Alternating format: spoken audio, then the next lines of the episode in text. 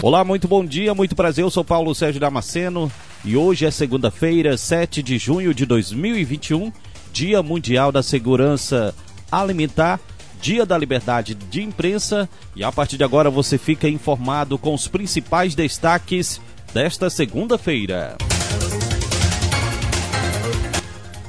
Fortaleza ultrapassa a marca de um milhão de doses aplicadas da vacina contra a Covid.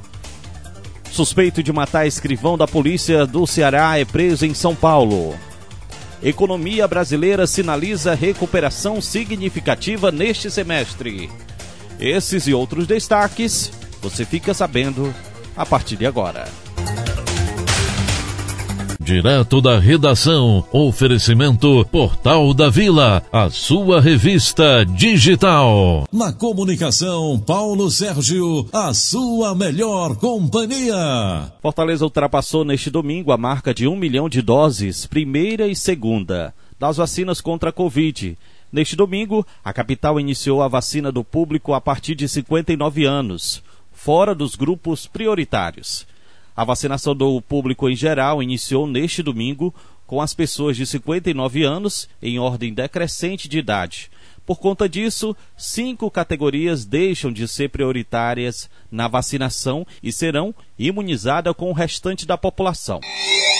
O suspeito de matar um escrivão da polícia do Ceará, Josivan Lopes Silva, de 30 anos, foi preso neste domingo, em São Bernardo do Campo, em São Paulo de acordo com a Secretaria da Segurança Pública do Ceará. Enquanto estava preso na delegacia de Tauá, no interior do estado, o criminoso pegou a arma do escrivão Aloísio Alves Lima, de 60 anos, e matou o agente durante o depoimento, na madrugada de 30 de abril.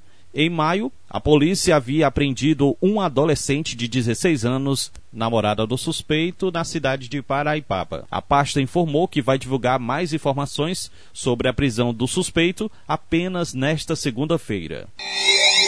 Quando indicadores favoráveis coincidem com a expectativa positiva dos analistas, as perspectivas tendem a ser melhores possíveis esse é o cenário que se desenha para a economia brasileira no segundo semestre deste ano, quando deve ocorrer recuperações significativas após mais de um ano de crise econômica provocada pela pandemia. As projeções positivas englobam, entre outros aspectos, o produto interno bruto, a inflação, a produção industrial e a balança comercial. Eu sou Paulo Sérgio Damasceno e você acompanha mais informações no Portal da Vila. Siga o Portal da Vila no Instagram, Portal da Vila Oficial. Para você uma ótima semana e até o nosso próximo encontro.